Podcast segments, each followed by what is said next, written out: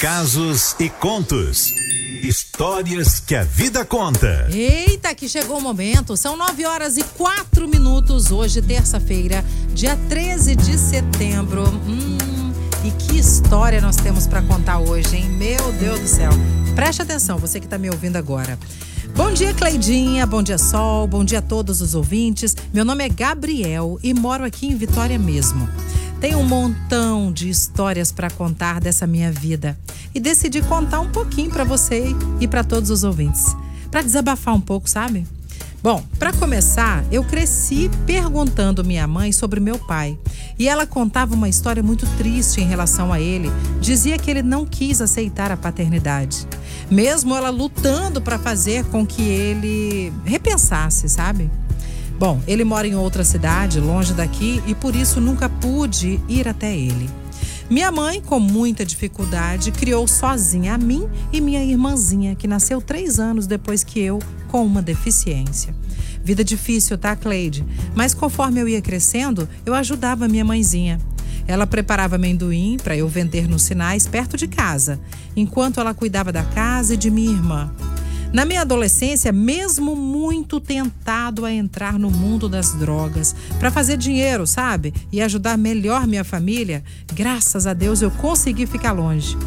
Eu estudava pouco, porque não tinha muito tempo. Com isso, ficava sempre de recuperação, o que entristecia muito a minha mãe. Mas tinha que ajudar minha mãe, né? Estávamos no momento em que ela precisava muito de mim. E enquanto isso, meu ódio só crescia em relação a meu pai, que nos abandonou, né? Fazendo com que a gente passasse por isso tudo. Bom, quando eu tinha 16 anos, minha mãe começou a namorar um homem muito bacana, por sinal. Acho que nunca tinha visto ela tão feliz, sabe? Daí, tudo eu fazia para que ela continuasse com esse rapaz. Ficava com minha irmã para que ela saísse, se divertisse com esse cara. E para minha surpresa, um ano depois, ele a pediu em casamento. E fez questão de dizer que somos a família que ele pediu a Deus. Ô oh, Cleide, eu fiquei tão emocionado que eu retribuí dizendo que ele estava sendo o pai que nós nunca tivemos, nem eu nem minha irmã. Os anos foram passando e hoje, seis anos depois, continuamos em harmonia. Graças a Deus. Nossa vida melhorou muito em relação à paz de espírito e de dinheiro também. Afinal, era mais um ajudando nas despesas, né? Que já ajuda e não é pouco, não.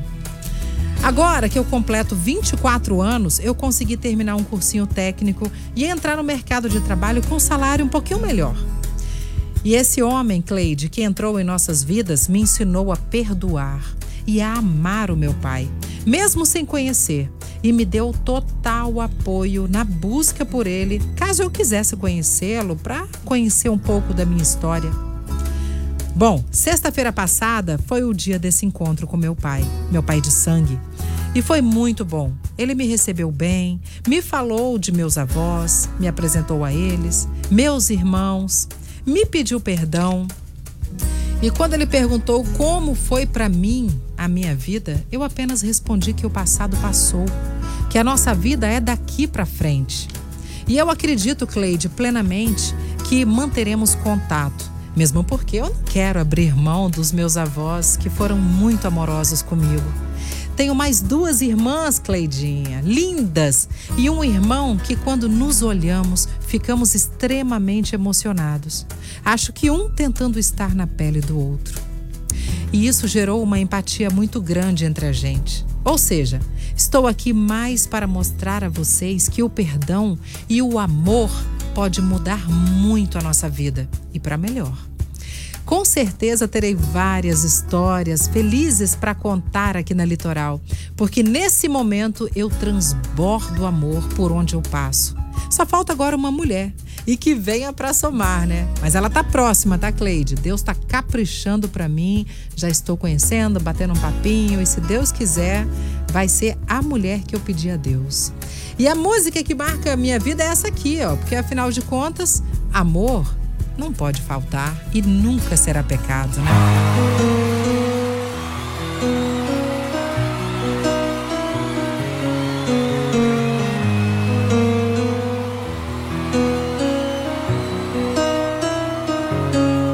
Eu não sei de onde vem Essa força que me leva pra você, eu só sei que faz bem, mas confesso que no fundo eu duvidei. Tive medo em segredo, guardei o sentimento e me sufoquei. Mas agora é a hora, vou gritar pra todo mundo de uma vez.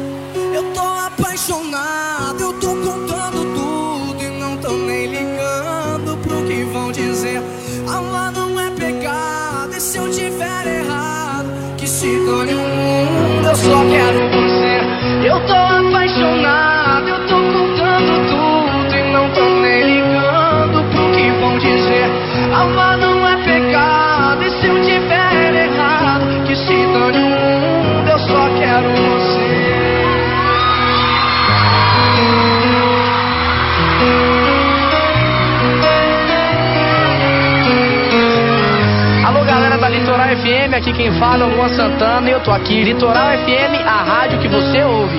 Eu não sei de onde vem essa força que me leva pra você. Eu só sei que faz bem, mas confesso que no fundo eu duvidei. Tive medo e em segredo guardei o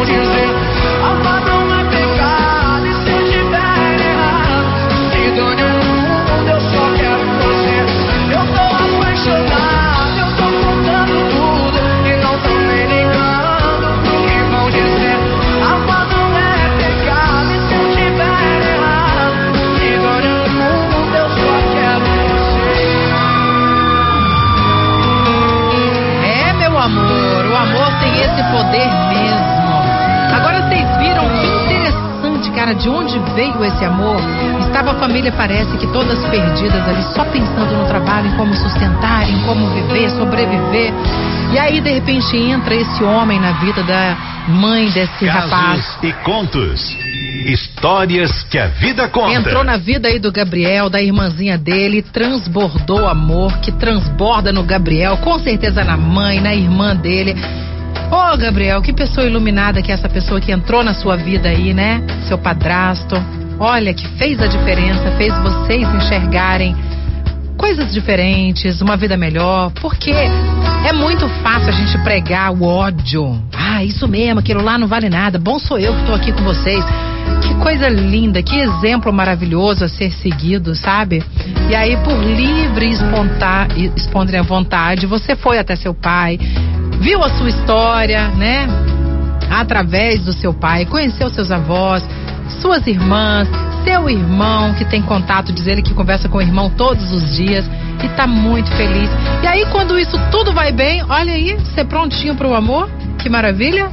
Já está de coração aberto, já tem aquela pessoa chegando. Ai, ó, chega me arrepia. E é exatamente isso, exemplo de amor. Quando a gente recebe amor, a gente transborda amor. Por onde quer que a gente vá. Que coisa linda, né, Sol? Que coisa linda. E o amor atrai amor. Por isso que é importante você estar com o coração aberto, né? E também pensar em coisas boas para atrair coisas boas. Damares falou que história interessante, comovente e vitoriosa. Fabiana de Taparica falou que história linda, bela atitude, né, do Gabriel. Fiquei muito emocionada. E o Wesley falou que até chorou, que Deus abençoe o Gabriel, sabe por quê? Ele falou assim: Eu também perdoei meu pai. Ah, isso aí, uai. Quem somos nós, né, gente, para não perdoar? Lembrando que nós somos metadinha pai, metadinha mãe. Não importa quem quer que sejam eles, entendeu? Isso. Alô, Lena Mara, Sol, fala com a Cleide. gente. Ah, Que história linda, Linda. né? Ah. É uma história de com final feliz, né? Ele teve muitas lutas aí, sofreu na infância, mas foi um menino íntegro. Deus só tá retribuindo pra ele tudo de bom que ele fez pra mãe dele, de estar do lado dela, né? De ficar com a irmãzinha pra mãe aproveitar a vida.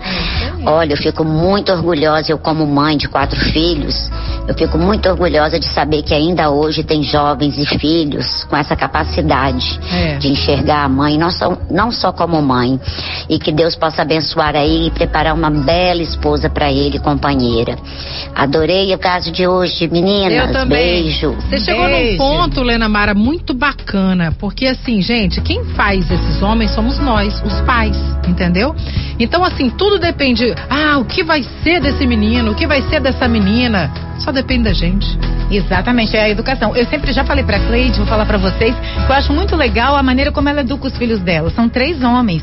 E uma coisa muito importante que eu acho que toda mulher, toda mãe deveria fazer é a- ensinar, principalmente os meninos, a respeitar as mulheres. Ah, sim. Nossa, lá em casa, pelo amor de Deus, se alguém destratar, não, não acontece, tá, gente? Graças a Deus.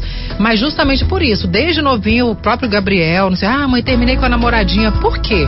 Ah, não sei, ela tá estranha. Então senta e conversa. Você é homem, você precisa entender o que passa na cabeça da menina. Você não vai simplesmente abandonar ela, não, né? Assim não. Entendeu? A gente precisa criar homens para serem homens. E as mulheres também para ser mulheres respeitáveis e respeitar os outros também, né?